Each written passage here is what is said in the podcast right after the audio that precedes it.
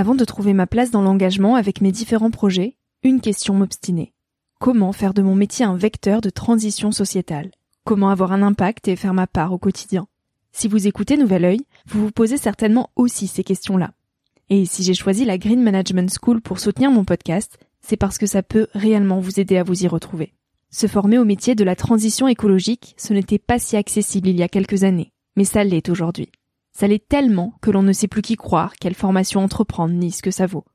Alors j'ai fait les recherches pour vous, et j'ai trouvé l'école que j'aurais tant aimé faire il y a quelques années, quand j'étais paumée. Des cours approfondis sur le climat, la biodiversité, l'agronomie, la géopolitique, mais aussi sur les modèles économiques vertueux, le tout dispensé par des spécialistes et des personnalités inspirantes. Créer un autre lendemain que celui qui s'annonce, c'est leur mantra, et derrière cette idée, la mission de Green Management School est de former de nouveaux managers capables de transformer les entreprises et les organisations de l'intérieur. Toutes les informations sont en description. Merci à Green Management School de croire en nouvel œil en soutenant cette saison de podcast. Tout de suite, place à un nouvel épisode.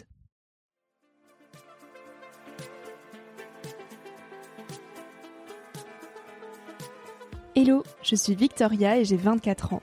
Chaque semaine, j'embarque mon micro jeune et je pars à la rencontre de personnes inspirantes pour poser mes questions sur ce qui fait nos vies, dans un monde où l'on se cherche et où on questionne notre avenir. J'espère qu'écouter le parcours et les conseils de ces personnes qui ont rêvé et osé faire de leur rêve une réalité t'aidera toi aussi à avancer d'un pied plus sûr dans la vie. Alors je t'invite à emprunter un nouvel œil pour regarder le monde sous un autre angle, pour te recentrer sur ce qui est essentiel et sur qui tu es pour t'aider à trouver ton chemin et surtout à oser.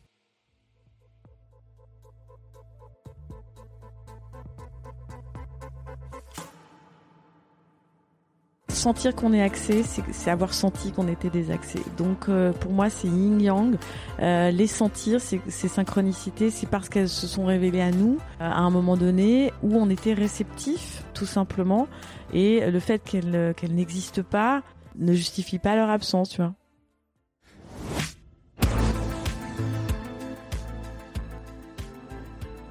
Regardez deux minutes dans le rétroviseur. En trois ans, le monde a dévissé sévèrement, et ce qui paraissait sûr hier l'est beaucoup moins aujourd'hui. Le monde du moment nous catapulte dans l'incertain. Il réclame du freinage, du changement de direction. Qui peut savoir où il se situera dans trois ans sur l'échelle de Richter des séismes intérieurs, écologiques et géopolitiques? Ce sont les questionnements de l'Ornois-là. Il y a de la bifurcation dans l'air, et de l'air particulièrement turbulent. L'or aussi, comme nombreux d'entre nous, a bifurqué.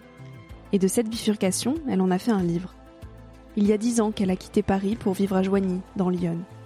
Ici, Laure a un jardin et un verger, plein de pommiers, de poiriers, de cerisiers, de pruniers. C'est son refuge.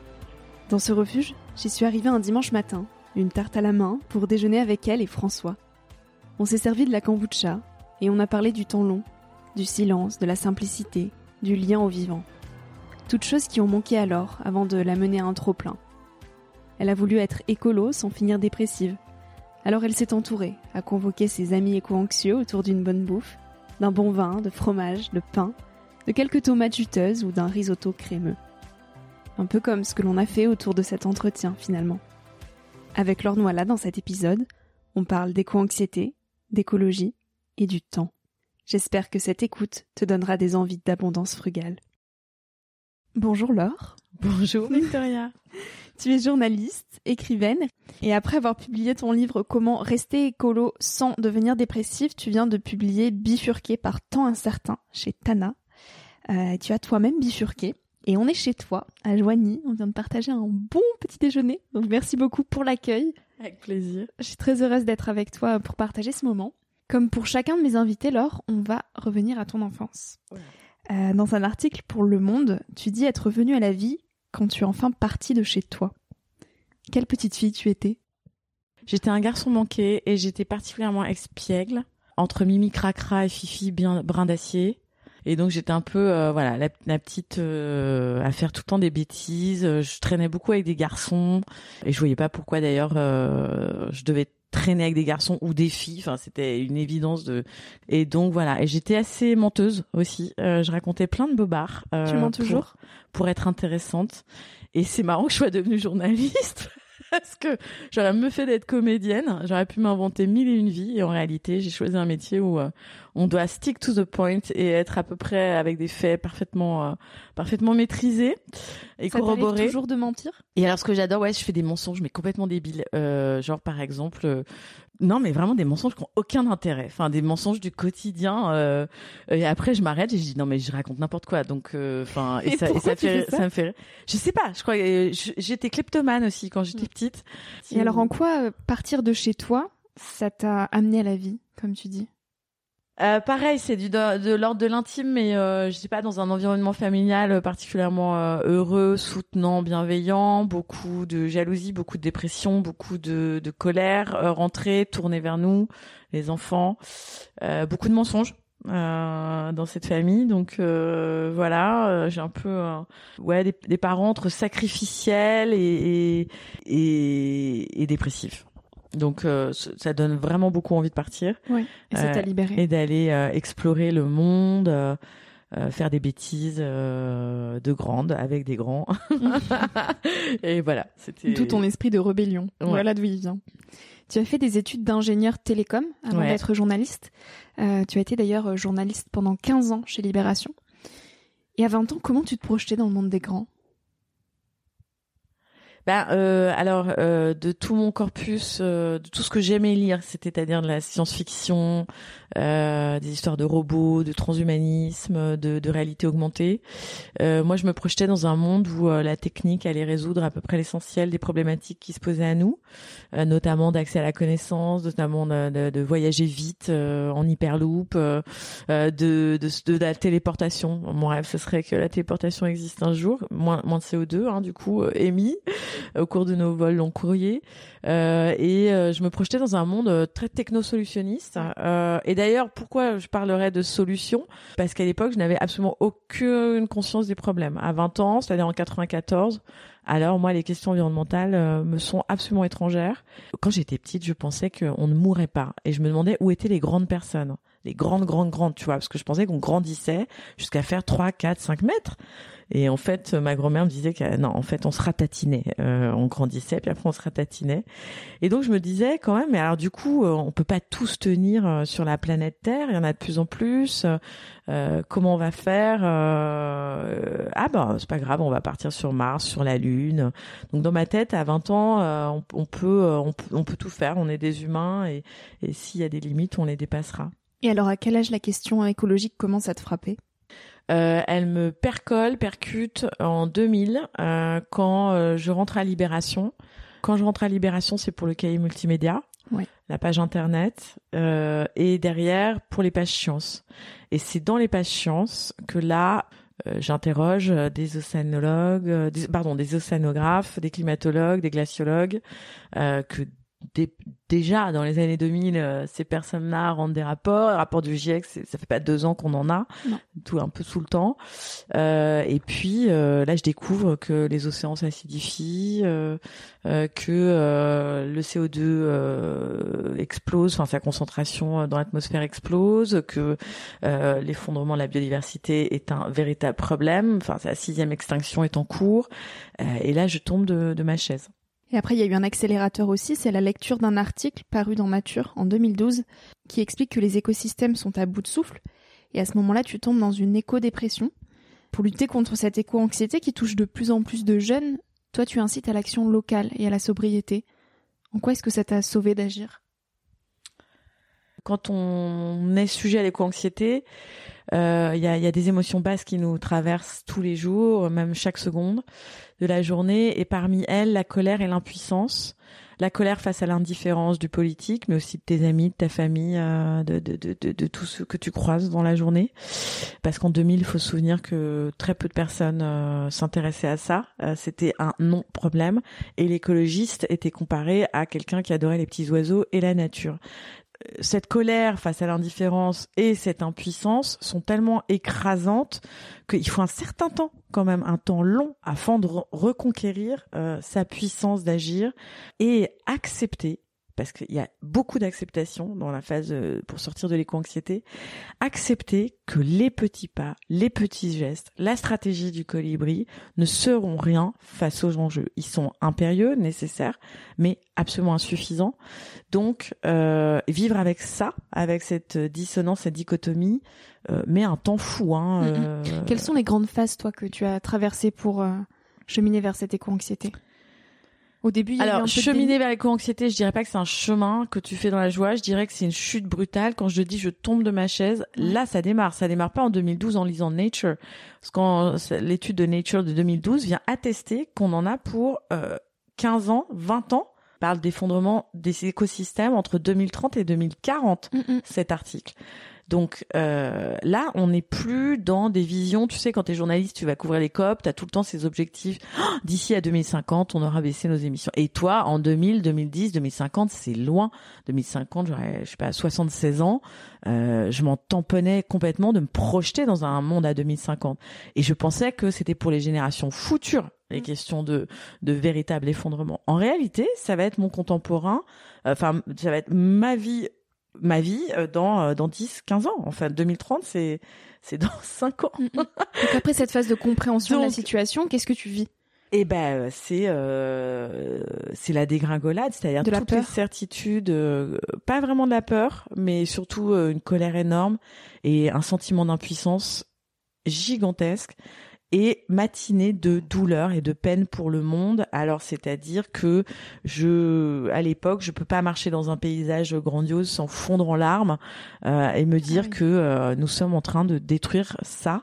Euh, ce que j'ai sous les yeux, que ce soit un panorama de montagne, que ce soit, euh, j'aime beaucoup la voile et donc euh, le seul endroit où je me sens bien, c'est et je ne suis pas préoccupée par autre chose que ma survie, c'est euh, euh, l'océan. Et donc dans ces endroits-là, savoir que quand je navigue sur l'océan, je ne vois pas juste une voûte étoilée euh, et puis euh, des vagues et du, du, du, plancton qui phosphorescent et c'est magnifique et des dauphins et tout ça. Je, je sens, j'entends une euh, une zone morte quasiment où euh, le- voilà on épuise les ressources où les baleines euh, les dauphins enfin sont capturés où euh, je souffrais à chaque fois que, que j'allais dans un paysage comme ça. Je pouvais pas m'empêcher de voir ce qu'il y avait derrière. Je pouvais pas m'empêcher de, voir- de, de calculer l'analyse de cycle de vie d'un objet. Je pouvais pas m'empêcher de calculer le bilan carbone euh, de ma propre existence. Je pouvais pas m'empêcher de me dire mais c'est combien de centrales nucléaires euh, s'il y a X euh, freebox euh, qui sont euh, allumées et pas en veille enfin qui sont en veille et pas éteintes euh, je pouvais pas m'empêcher de, de de penser à un, un emballage en plastique d'où il venait euh, combien il a fallu de pétrole d'énergie pour le produire et puis euh, combien il faudrait de temps euh, pour pour le faire disparaître ou le ou le, le recycler.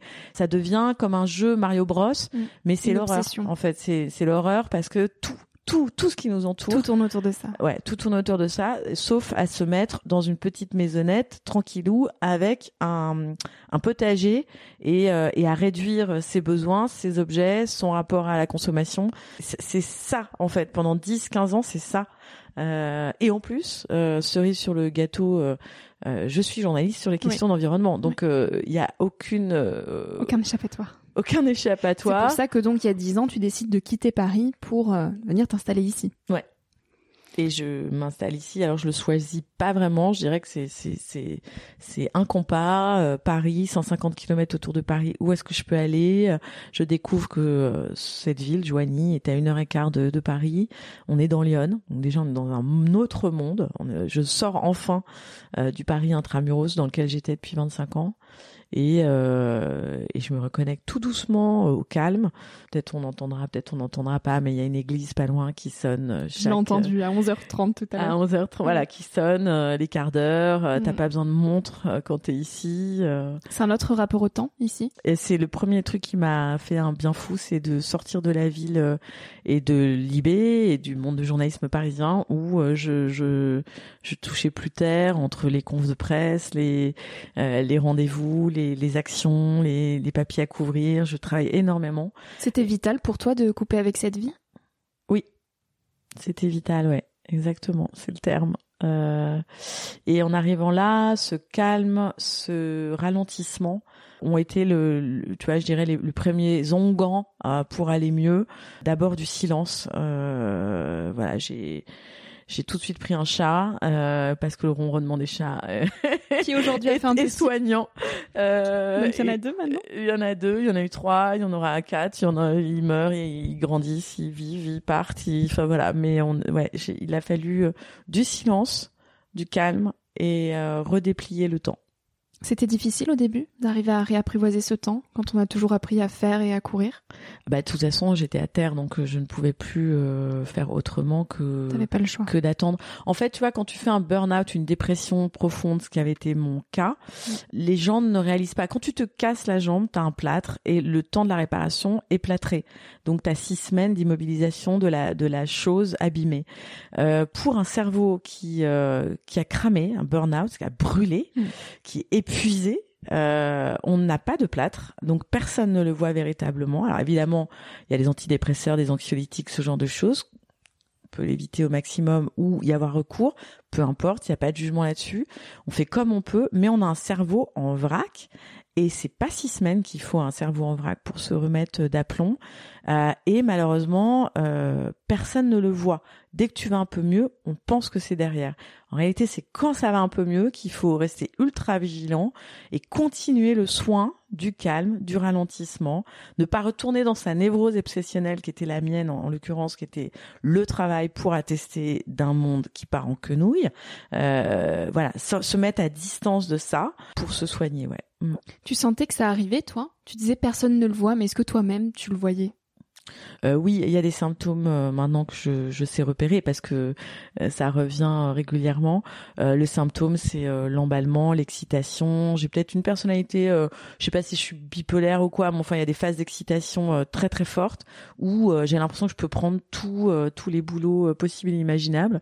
Et puis et puis en fait, tu sens que quand tu commences à être là-dedans, derrière il y a une une phase d'arrêt total, d'épuisement.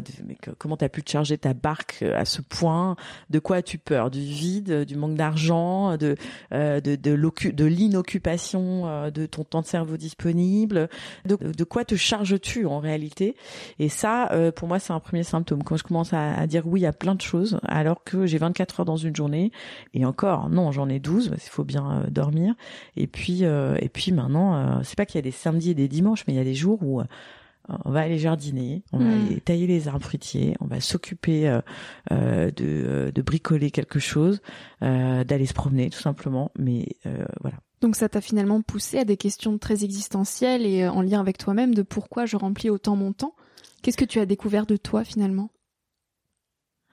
En fait, très longtemps, j'ai cru que si on attestait la catastrophe en cours, euh, les gens sauraient, et s'ils sauraient, s'ils savaient, pardon, mmh. ils agiraient.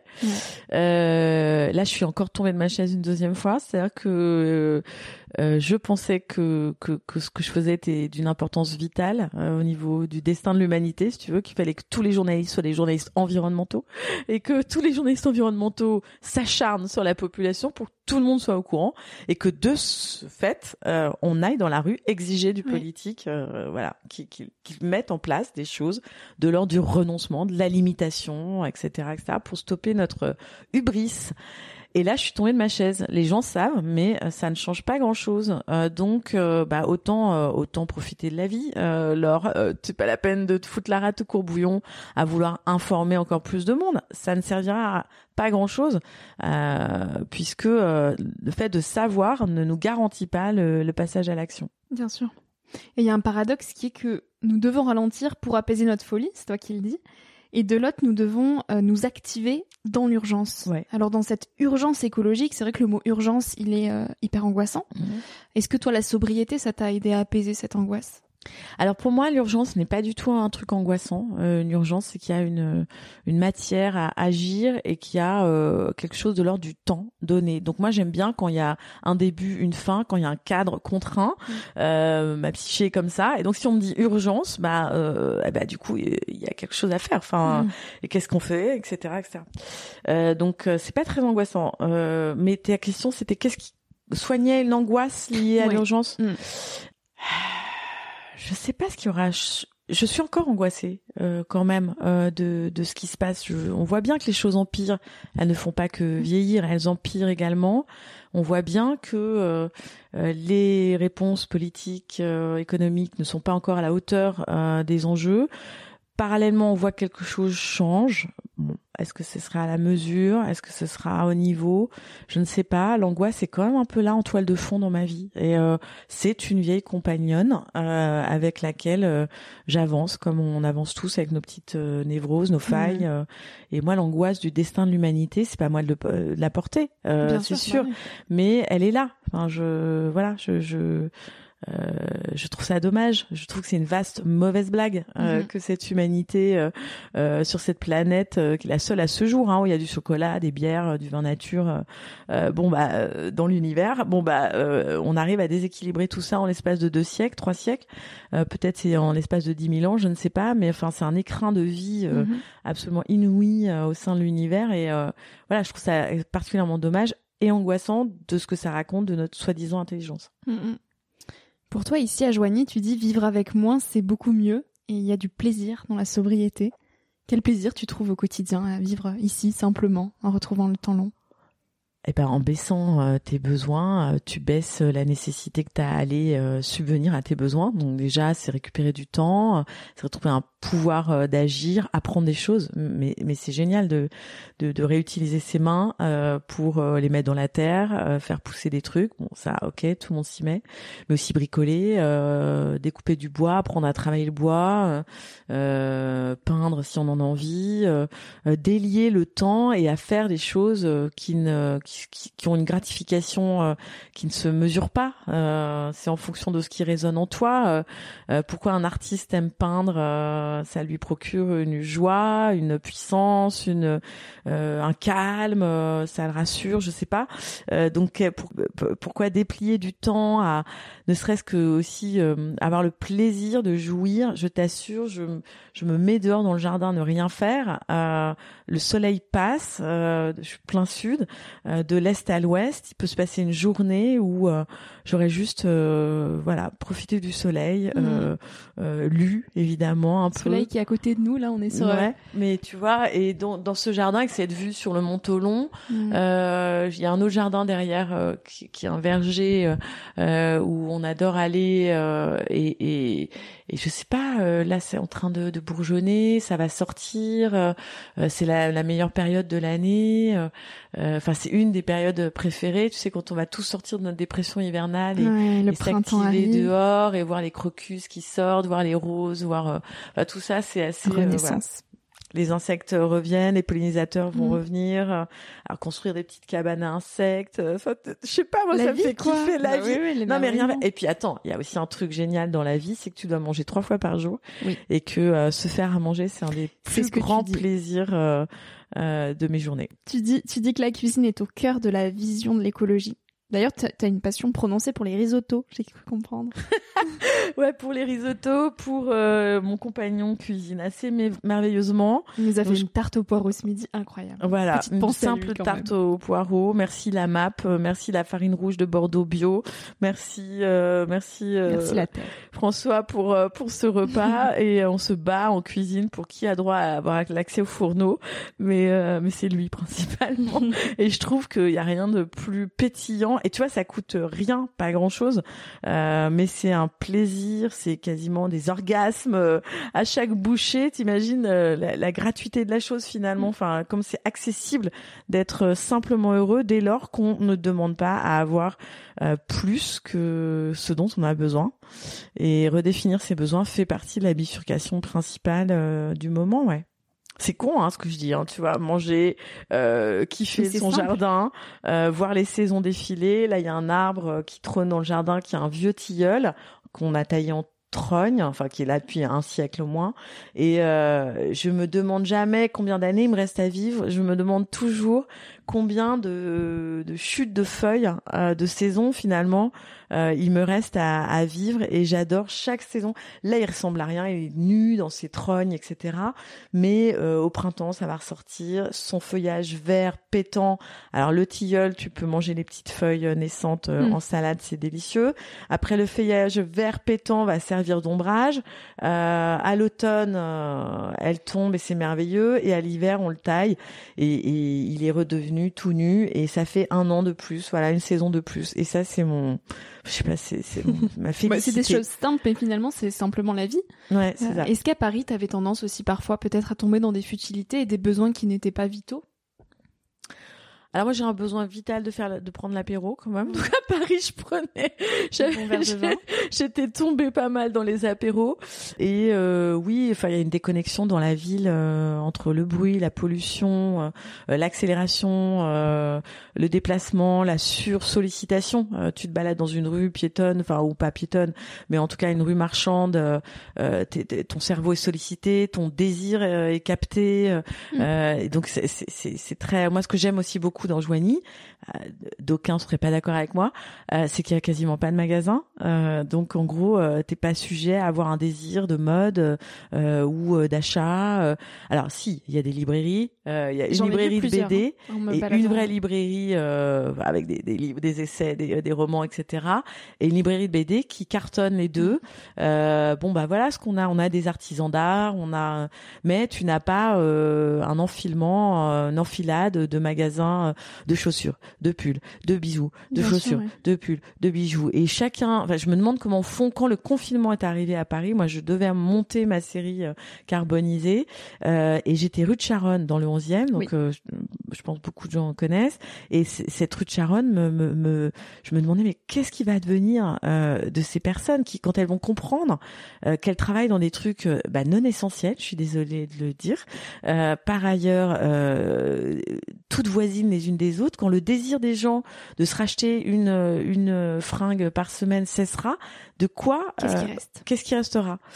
Et bon bah je pensais vraiment que le confinement serait une claque pour tous. Malheureusement, on est revenu à la normale, à la vie anormale euh, et donc du coup ben euh, les magasins ont rouvert et les vendeuses sont là derrière derrière leur comptoir à s'emmerder. désolé hein, parce que elles attendent quand même pas mal le client et et voilà et, voilà je sais, je sais pas comment. Mais il y a les villes, il y a les magasins qui nous sursollicitent, mais il y a aussi aujourd'hui le téléphone et les réseaux sociaux. Ouais. Et donc dans ton dernier livre, euh, tu dis s'il est un univers qui, gui qui gruyérise temps et cerveau, c'est bien celui des réseaux sociaux. Nous sommes perforés par des messages surgis, surgis à tout instant. Être en ligne, c'est offrir une cible aux voleurs de temps. Comment tu te positionnes par rapport à ces voleurs de temps, toi? Alors je me suis positionnée très récemment en quittant euh, pas Facebook intégralement, mais en me faisant des plages de 48 jours euh, sans y aller. C'est 48 jours. Ouais, 48 jours sans y aller. Et alors je t'avoue que euh, moi j'étais addict. Hein, Insta, tu postes un truc, il y a le fameux clic qui te fait fou des shoots de dopamine. C'est toujours plus gratifiant d'avoir 3000 likes que 3. Et en réalité, faut se, faut se défaire de, de ça. Encore une addiction à laquelle faut, faut, faut dont il faut décrocher. Donc euh, je me suis rendu compte que ça ne me manquait absolument pas. Euh, j'ai plutôt des copines qui me disent ah t'as pas vu mon post sur Facebook euh, bah non. Et puis je m'en fous franchement. Enfin dis-moi en face euh, mm. où on s'appelle si tu veux. Il y a voilà il y a, y a des choses qu'on a. Alors en même temps je suis sur LinkedIn. J'ai arrêté Insta. Mais tout ça est très chronophage énergivore. Quand tu es dépressif ou dans des phases de dépression que tu vois tout le monde qui a l'air heureux parce que tu, tu postes rarement des trucs où tu dis tiens j'ai envie de me tirer une balle aujourd'hui. Non tu vas plutôt voir ouais nous on est allé euh, tu vois tu vois des gens qui euh, vont mm. faire du ski toute la journée en rando. Il y en a qui sont dans, dans des lieux merveilleux. Il y en a qui ont encore écrit un livre. Il y en a qui ont encore achevé un film. Il y en a qui ont encore fait fait fait. Euh, il y en a qui ont l'air heureux. Enfin tu vois tu te dis mais et, tu peux passer des journées entières à scroller la vie des autres et à te dire que la tienne est une grosse merde tu t'en sors pas voilà tu t'en sors vraiment vraiment pas et j'ai lu récemment que on avait on scrollait sur les réseaux sociaux 200 mètres par jour. L'équivalent de 200 mètres par jour, mmh. ça te fait 74 km par an, 73 km par an. C'est en gros euh, Nemours-Paris. De scroll de ton année des réseaux sociaux. Franchement, jamais pensé ça en termes de distance. en termes de distance, Énorme. on n'a pas mieux à faire que ça. Et pourtant, toi et moi, on est sur- LinkedIn, donc Oui. on poste un truc, on se dit mais qui l'a lu, Euh, qui s'intéresse, est-ce que ça a une résonance, est-ce que ça a un intérêt, Euh, qui est venu voir mon profil, Euh, qui va me filer du boulot, où est-ce que euh, je peux intervenir, est-ce que si j'interviens là, je peux faire la pub, etc. Parce que on est devenus tous des promoteurs de nous-mêmes euh, en tant qu'indépendants, hein, Mhm. bien sûr. Si tu vis dans une rédaction, c'est différent. Tu peux utiliser l'outil, mais pas lui laisser euh, le pouvoir euh, de- sur ton voilà sur ton temps, sur ton moral euh, et C'est là que sur la- la vraie vie, tout simplement, parce que c'est pas la vraie vie. C'est là que la limite est fine aussi, c'est qu'en fait, c'est des incroyables outils pour faire haut-parleur de tous ces sujets, notamment en lien avec l'environnement, pour faire un maximum de bruit. Alors, il y a euh, attention au bruit parce que il y a un maximum d'outils pour faire euh, du haut-parleur, puis ça peut devenir un vaste brouhaha très très vite et tu n'entends plus rien. C'est-à-dire que dans les années euh, 2000, parce que bon, j'ai un peu une historicité dans ces questions-là, euh, dans les années 2007, euh, prix Nobel de la paix attribué au GIEC, Al Gore, euh, 2009, la claque de Copenhague. Mm. Euh, cette période, dans les années 2003, 4, 5, 6, 7, 8 jusqu'à 10, on est vraiment dans le règne du développement durable, du greenwashing. Euh, tous les grands groupes euh, se prennent euh, des directions euh, RSE. Euh, on va avoir le responsable développement durable qui est adossé à la direction générale, mais euh, très franchement, euh, c'est pas des postes enviables hein, parce que c'est pas là qu'on est décisionnaire. Et à cette époque-là, on rentre vraiment dans la période du greenwashing. Quoi, tout le monde est vert. En fait, tout le monde s'en fout. Euh, les pubs de 4x4, c'est euh, encore aujourd'hui euh, euh, les SUV qu'on les appelle maintenant. Mais euh, les pubs de 4x4 sont tout le temps en pleine nature. Euh, en réalité, euh, tu roules à Paris dans les embouteillages en SUV. Jamais, rarement en train de, de, de t'éclater dans un désert Mm. ou dans une jungle ou au-dessus d'une super cascade. Donc euh, très franchement, le greenwashing a été la période où l'écologie était finalement, euh, il y avait énormément de brouhaha et ça changeait rien. Euh, donc oui, les réseaux sociaux, c'est des caisses de résonance. C'est aussi la caisse de résonance de nos bulles de filtre. On est entre nous et on n'arrive pas trop à culturer les gens qui sont très très éloignés de nos, idées. Voilà, donc est-ce que c'est utile? Est-ce que c'est utile? Très grande question. On va élargir le Mais En sujet. tout cas, ça euh, fait du bien. Encore une fois, on a un striatome, euh, un petit truc dans le cerveau. Je a- vois que tu as le bug humain juste au-dessus de toi, Le là, bug de Sébastien juste- Boller. Ouais, ce exactement. Et ce striatome. striatome qui a 7 millions d'années nous permet euh, quand même euh, de, de survivre d'une certaine façon en tant qu'espèce, mais aussi euh, euh, c'est marrant de pour moi le striatome est responsable de ce euh, de ce de ce shoot de shoot dopaminique euh, engendré par un like euh, qui fait que tu deviens accro à ta tronche, euh, à ton succès euh, ou à ta réputation et, euh, et voilà et ça change pas grand chose à la face du monde quand même. Mm. Et si on dégrossit la question, qui nous pousse aussi à ce toujours plus et à cette quête perpétuelle de croissance. Mm. On va élargir le sujet un peu plus de spiritualité pour conclure cette interview, Laure. Euh, quand on vit un changement majeur ou que, ou que l'on bifurque, on rencontre souvent des synchronicités. Euh, tu dis qu'elles s'accueillent, qu'elles peuvent n'avoir aucune signification, mais qu'elles viennent simplifier ou éclaircir une situation. Quelle place elles ont pour toi, ces fameuses synchronicités dans une vie? Je ne savais pas que la plus belle rencontre que je ferais dans ma vie, ce serait cette maison dans laquelle on est toutes les deux là. Euh, et je suis persuadée que quelque chose, quelqu'un, euh, une énergie euh, m'a mise sur le chemin de cette maison. J'y arrive euh, à terre, j'arrive de Paris, je viens visiter, est en, en- un, un des appartements, parce que la maison a, a trois appartements, est en location. Euh, première synchronicité, je paye à l'époque 900 euros pour 40 mètres carrés à Paris, et ici c'est 400 euros les 90 mètres carrés. Donc je vois dans une sorte de palindrome, enfin euh, dans les chiffres déjà je vois une je sais pas une synchronicité. Euh, derrière, euh, trois jours après la signature du bail, le propriétaire est, est décédé. Du coup, en tant que locataire, j'étais propriétaire, enfin j'étais euh, prioritaire sur un achat potentiel. J'ai envoyé mes condoléances et la, la veuve de ce propriétaire me dit je reprendrai attache avec vous. Six mois plus tard, elle elle m'appelle en me disant voilà je, je vais vendre la maison. Je lui dis non non elle est vendue et euh, un prix modique vraiment euh, vraiment j'aurais jamais pensé que je, je, pouvais pour 100 000 euros acheter cette maison et, euh, et démarre une aventure de rénovation pour elle de reconstruction pour moi et on est dans la, la sémantique de la maison interne la maison intérieure euh, dans la maison à réparer. Et je suis pas la seule hein, Jean-Claude Kaufmann qui était un un des otages au Liban euh, a écrit un livre magnifique qui s'appelle La Maison du Retour. Pareil, au retour de ses six ans d'emprisonnement et de captivité, euh, euh, il rentre en France avec sa femme, il trouve une maison où la maison le trouve. Et la reconstruire, c'était le reconstruire. Et la reconstruire, c'était le reconstruire. Et voilà, et je trouve qu'il y a des, des histoires absolument fabuleuses autour de nos maisons. Donc je pense que cette maison et moi, on devait euh, faire un bout de chemin ensemble. Et puis par ailleurs, euh, Joanie, enfin je veux dire, euh, ça, ça a été une, une synchronicité. Euh, et puis tous les jours, il y en a des synchronicités. Ça va de d'une personne qu'on rencontre qui connaît un tel et t'es pas obligé de parler de ça, mais paf, ça surgit. Et j'ai demandé à l'univers de rencontrer quelqu'un. J'ai rencontré quelqu'un de super. Euh, qui fait des bonnes tartes. Euh, qui fait des super tartes. J'ai, je sais pas, j'ai euh, je, voilà, je, je, je, laisse véritablement cette part de magie. Euh, euh, on peut ne pas avoir des signes en permanence en toute chose, ça, là ça confine à l'irrationnel, euh, voilà. Et on peut aussi se dire qu'il y a des parts de mystère, euh, des choses qui nous échappent, euh, qui sont sur notre chemin, et on sent intuitivement quand c'est pour nous. On le sent, ça résonne. Alors, on pourrait pas le dire ni le décrire. Je sais pas exactement ce que c'est que ce sentiment. C'est entre la plénitude, l'excitation juste. Euh, et la corde qui résonne, euh, tu vois, euh, pile comme il faut. Enfin, le son est clair, limpide dans ce que tu entends, de ce que ça résonne. Donc voilà. On apprend à les voir ces signes. Est-ce que toi, tu y as toujours été réceptive?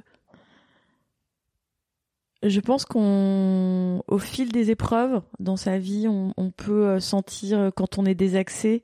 En fait, sentir qu'on est axé, c'est avoir senti qu'on était désaxé. Donc, euh, pour moi, c'est yin yang. Euh, les sentir, ces synchronicités, c'est parce qu'elles se sont révélées à nous euh, à un moment donné où on était réceptif, tout simplement.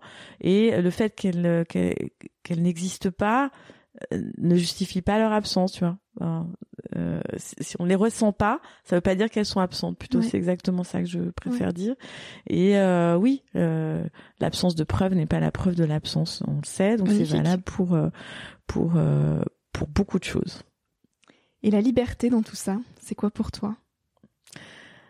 Pour moi, la liberté, c'est la longueur de la corde. Donc, parce qu'on est libre de rien, on n'est pas libre en totalité de tout. Mm. On a une corde quand même à laquelle on est attaché, mais sauf que, à contrario de la, chef de Monsieur Seguin, cette corde, on peut la choisir très très euh, lâche, euh, très longue, euh, et j'ai essayé, moi, dans ma vie, en tout cas, de m'accorder une corde assez longue, de limiter certaines entraves, certaines contraintes, euh, certains impératifs dictés par la société, euh, comme par exemple pour une femme le fait d'avoir des enfants. Alors ça change, mais euh, ça, voilà, pour moi, c'était une grande liberté que je voulais prendre, plutôt que, mais c'est voilà, mais c'est un choix euh, qui pour moi est lié à la liberté. Mm. Ouais, la longueur de la corde. Alors mmh. là, tu vois, euh, par exemple, typiquement, je suis libre dans mon travail, je suis indépendante, euh, je peux faire vraiment énormément de choses. Et même temps, j'ai cette absence de liberté de faire de ne pas faire euh, puisque il y a une, une, équation économique à, à, résoudre quand même à la fin du mois et donc voilà liberté mais dans un cadre. Mmh. Écoute Laurent, on arrive à la fin de cet entretien. Je vais te poser la question signature du podcast. Quel conseil tu aimerais partager aux jeunes qui nous écoutent aujourd'hui? Ça peut être plusieurs conseils. Ah tiens, on entend l'église Ouais, on entend l'église, il doit être deux heures. tu vois, j'ai pas besoin de savoir. J'ai pas besoin d'avoir l'heure. J'adore. Euh, bah, voilà, un conseil pour les jeunes, quittez vos montres, vos réseaux sociaux. Un autre conseil, reconnectez-vous à la nature. Mm. Troisième conseil, apprenez à faire de vos mains parce qu'il me semble que le monde de demain aura besoin des gens qui savent utiliser leurs deux mains. Euh, et euh, que euh, tout ce qu'on, voilà, de bien choisir des métiers, euh, enfin des occupations rémunérées plutôt que des métiers qui sont plaisantes, douces, qui ont du sens, qui ont un sens pour le commun, le collectif et un sens pour eux-mêmes et véritablement ouais réadorer le fait de travailler manuellement avec son corps euh, d'engager beaucoup plus de choses qu'un cerveau ou euh, des doigts pour pianoter sur un ordi. Euh, voilà, je trouve que c'est très beau conseil. C'est un, un, conseil. Enfin, moi, j'aurais j'aurais 20 ans aujourd'hui, je j'irais dans des métiers de de main. Tu mettrais les mains dans la terre. Ouais, ou la menuiserie ou quelque chose de l'ordre de la fabrication réparation. Voilà. Mm. Quand tu sais travailler le bois, tu peux te faire une maison, tu vois. Enfin, c'est aussi con que ça. Euh, quand tu te fais une maison, tu apprends plein de corps de métier. Euh, tous ceux qui étaient mauvais à l'école, on les envoyait en CAP de, de, de plomberie, d'électricité, etc. En réalité, c'est eux qui, qui, détiennent énormément de, de clés pour euh, un monde en système dégradé. Donc euh, oui, parce que moi, je, le jeune, je le place dans un avenir euh, qui va être dégradé et critique. Donc, euh, donc qu'il sache être autonome dans le fait de, de, se loger, de se déplacer, de se nourrir, me, me semble être les priorités de, d'aujourd'hui. Indispensable, oui. Merci beaucoup Laure pour tous ces partages. Merci Victoria d'être venue jusqu'à moi. Ah bah grand plaisir, je découvre la fameuse ville de Joigny, mais je pense que là tu l'as tellement vendue que demain tu retrouves tout le monde chez toi. Hein, Merci. À bientôt. Merci à toi d'avoir écouté l'épisode jusqu'ici. Si ce moment t'a plu, je t'invite à le partager, à laisser quelques étoiles sur iTunes ou Spotify, ou à faire une story sur Instagram pour que je puisse te repartager. En attendant de se retrouver lundi prochain, tu peux me suivre au quotidien et m'écrire sur la page Instagram Nouvel Oeil. Sur le site internet www.nouveloeil-podcast.com, tu pourras aussi t'abonner à ma newsletter. J'y partage des inspirations, des nouvelles, des astuces et des petites choses qui font notre quotidien. Je te dis à la semaine prochaine pour de nouvelles aventures et en attendant, savoure la vie comme il se doit et fais des choses folles.